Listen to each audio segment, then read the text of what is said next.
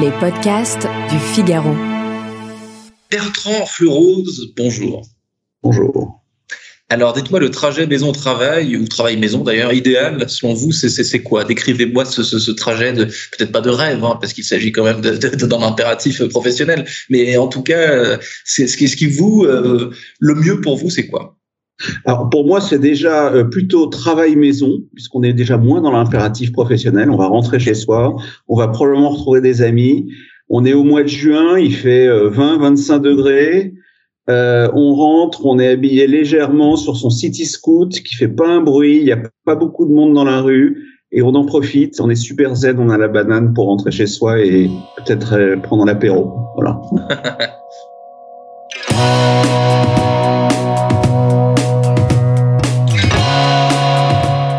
Bonjour à tous et bienvenue au Talk Décideur du Figaro avec aujourd'hui sur mon écran et par conséquent aussi sur le vôtre Bertrand euh, Fleurose, fondateur en 2014, hein, ça fait déjà 8 euh, ans.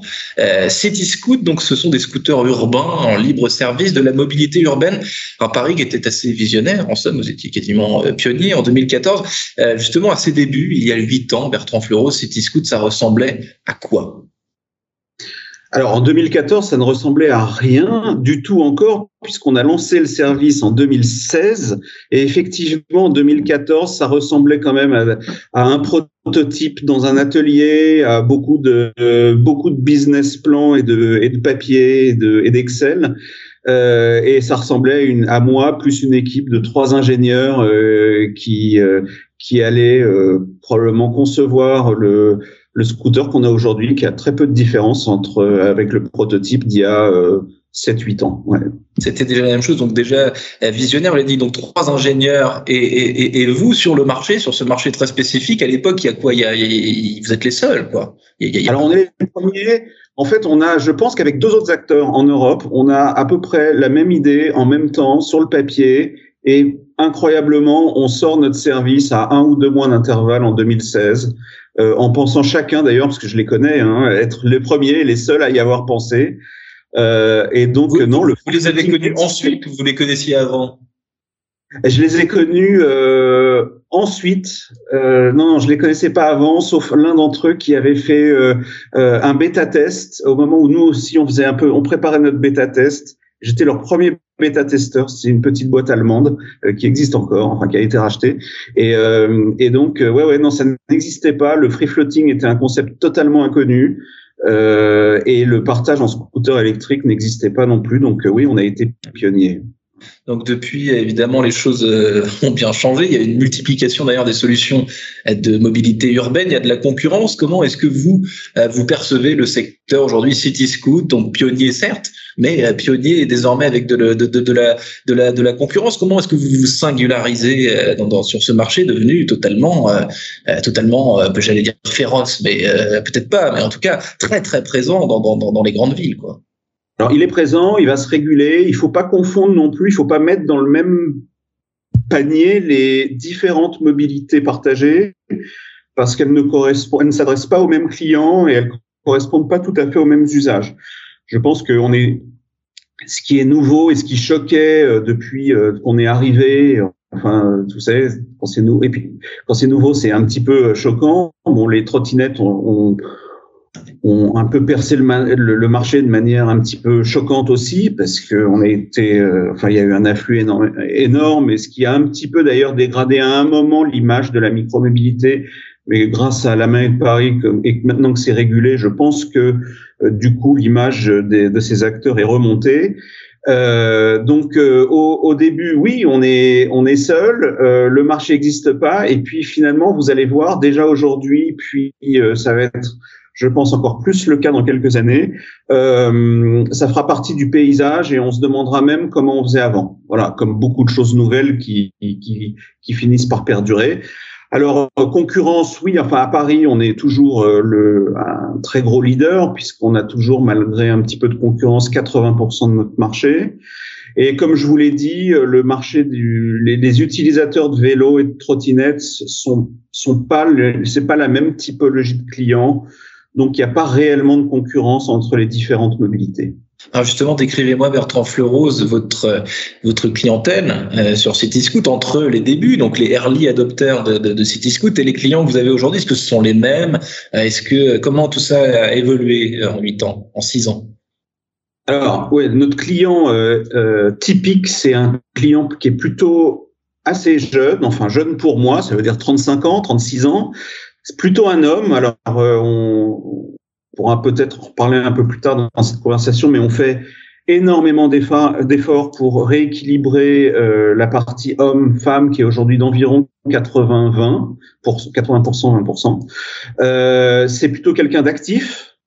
Euh, et d'ailleurs, on le voit, nos, notre, euh, nos, nos, locations euh, sont beaucoup plus importantes le, en semaine que le week-end et beaucoup plus importantes entre 8h et 10h du matin et 18h et 20h que le reste de la journée. Donc, c'est vraiment essentiellement pour aller au travail, pour faire ses rendez-vous dans la journée, pour rentrer chez soi et éventuellement le soir quand même jusqu'à minuit. Euh, il y a pas mal, notre activité est assez intense. Il y a beaucoup de gens qui vont euh, dîner en City Scoot qui reviennent en Uber. C'est étonnant ça. On se demande pourquoi, pourquoi Bertrand, Bertrand Fleurose. Mais ce que vous me dites, c'est amusant, c'est que euh, Scoot récréatif un petit peu, mais surtout professionnel. C'est-à-dire vous êtes une sorte de de, trajet. Peut-être vous allez peut-être me le confirmer ou pas.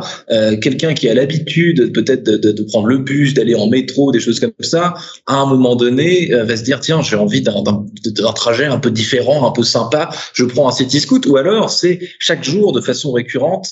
Euh, ce sont ce sont, sont des clients très très récurrents ou alors occasionnels qui ont leurs petits leurs petites habitudes quoi.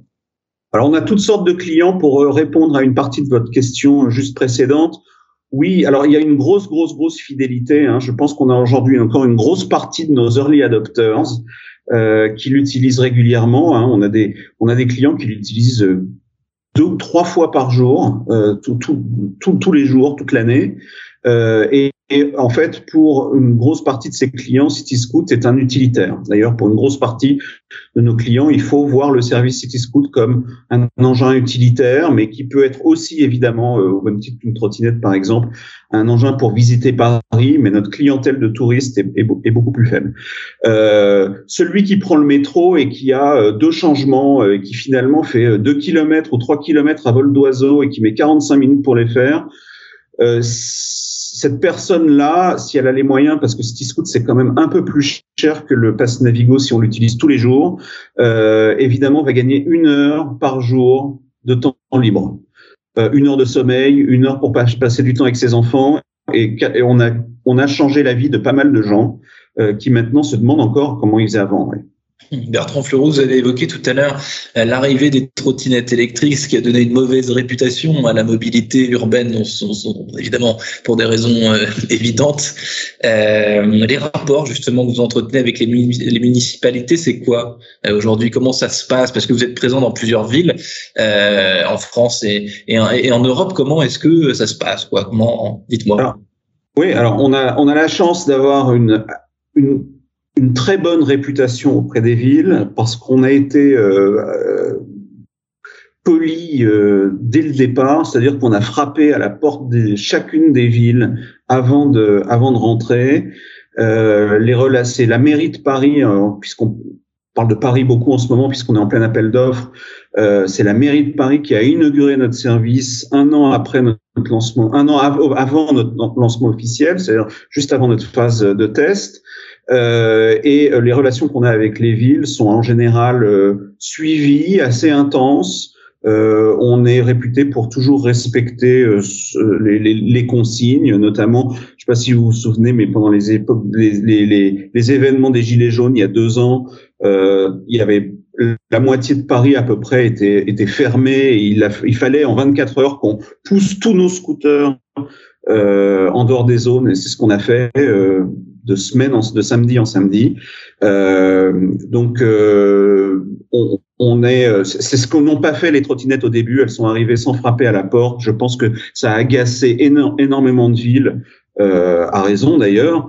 et c'est pour ça que le, la, la, ville a décidé de tout d'un coup réguler le marché, ce qui est absolument, je pense, indispensable euh, et pour les scooters aussi d'ailleurs. Et ce qui, ce qui m'amène à ma prochaine question, Bertrand Fleuros, vous venez de le dire, donc je comprends que euh, que cette, euh, je me souviens effectivement de l'arrivée de multiples acteurs de trottinettes qui, qui débarquaient à Paris sans effectivement prévenir la municipalité. Si on regarde une ville comme Paris, justement aujourd'hui, il y a des vélos, il y a des trottinettes, il y a des scooters, il y a des bus. tout ça, tout ça est assez peut être assez dangereux et surtout, moi j'ai l'impression, à titre d'observateur, que euh, chacun des utilisateurs d'une mobilité a une dent contre l'autre. Là, vous venez de me dire, je caricature, mais vous avez une dent contre les trottinettes en disant, ils sont arrivés. Ils sont non, arrivés. plus maintenant. Oui, oui, ils ont, ils ont mal, excusez-moi, je vous coupe, mais ils ont, ils ont mal fait euh, en arrivant. Euh, et euh, la, la, la, ville a très bien fait en, en, régulant, euh, en régulant, mais effectivement, ils ont donné une assez mauvaise image euh, de la micromobilité, ce qui nous à l'époque nous avait particulièrement déplu, parce qu'on on, s'était employé à faire tous les efforts possibles pour, pour être des bons élèves. Et, euh, et, tout d'un coup, l'image de la micromobilité a été un petit peu dégradée. Je crois que maintenant ça va mieux. Il y a un peu plus d'harmonie, il y a moins d'acteurs. Euh, il y a moins de véhicules sur les trottoirs, euh, que soit le type de véhicule, euh, et je crois que ça va beaucoup mieux. Ouais. Et donc, si on parle, ma dernière question, Bertrand Fleureau, si on fait un peu de prospective, le, le, le paysage de la micro-mobilité, de la mobilité urbaine dans les prochaines années, ça va ressembler à quoi? Qu'est-ce qui, est, enfin, les, les, les, facteurs arrangeants, disons, ce qui, ce qui, ce qui peut encore être être amélioré, c'est quoi? Parce que je reviens à ma question précédente, il y a quand même une espèce d'hostilité. Plus on plus on multiplie les façons de se déplacer, plus, eh bien, on a l'impression d'être euh, pas mais disons, on a ces petites règles euh, à, nous, et puis euh, et on a tendance un petit peu à être un peu défiant avec avec bah, avec, avec le changement, en fait, tout simplement. Oui, effectivement. Mais en plus, je crois que le français, peut-être même le parisien, encore plus, est pas fan du changement. Voilà. Donc, donc non, mais ça va changer. De toute façon, c'est obligatoire que ça change. La circulation à Paris ne peut pas rester comme ça. Donc je pense que toutes les alors je parle pour la mienne en tout cas parce que c'est celle que je connais le mieux. Hein. Le scooter ça existe depuis 60 ans dans les villes. C'est un engin qui est immatriculé, il faut un permis pour le conduire, euh, euh, il faut un casque, etc. Il a toujours été comme ça et je pense qu'il perdurera au fil des, des prochaines décennies. La trottinette, franchement, je sais pas. Je pense qu'elle devrait être un peu plus régulée. Euh, quant au vélo, c'est inéluctable. Le vélo, euh, je pense, est un, euh, est un, moyen de mobilité majeur euh, dans toutes les villes. Je crois que de toute façon, toutes ces micromobilités vont encore prendre beaucoup d'importance au détriment uniquement de la voiture, euh, qui, euh, qui est à juste titre euh, souvent utilisée euh, à mauvais escient, euh, un seul un seul conducteur ou un seul 1,1 conducteur par voiture. C'est c'est pas possible dans une ville, et je pense que tout ça profitera probablement d'abord aux micro aux, micro mobilités ou aux mini mobilités, et puis forcément ensuite au, au, au transport en commun. Voilà le voilà comment je vois le paysage des villes euh, d'ici 5 euh, à 10 ans. Voilà votre analyse prospective prudente. Hein, vous avez raison. Vous ne parlez pas de la ville en 2050, mais simplement dans 5 ans. Vous avez, vous avez euh, raison. Merci beaucoup, Bertrand Floros, d'avoir répondu à mes questions pour le décideur du Figaro. Je vous souhaite une excellente fin de journée en scooter rapide. Merci. Comme vous voulez. À très bientôt. Au revoir.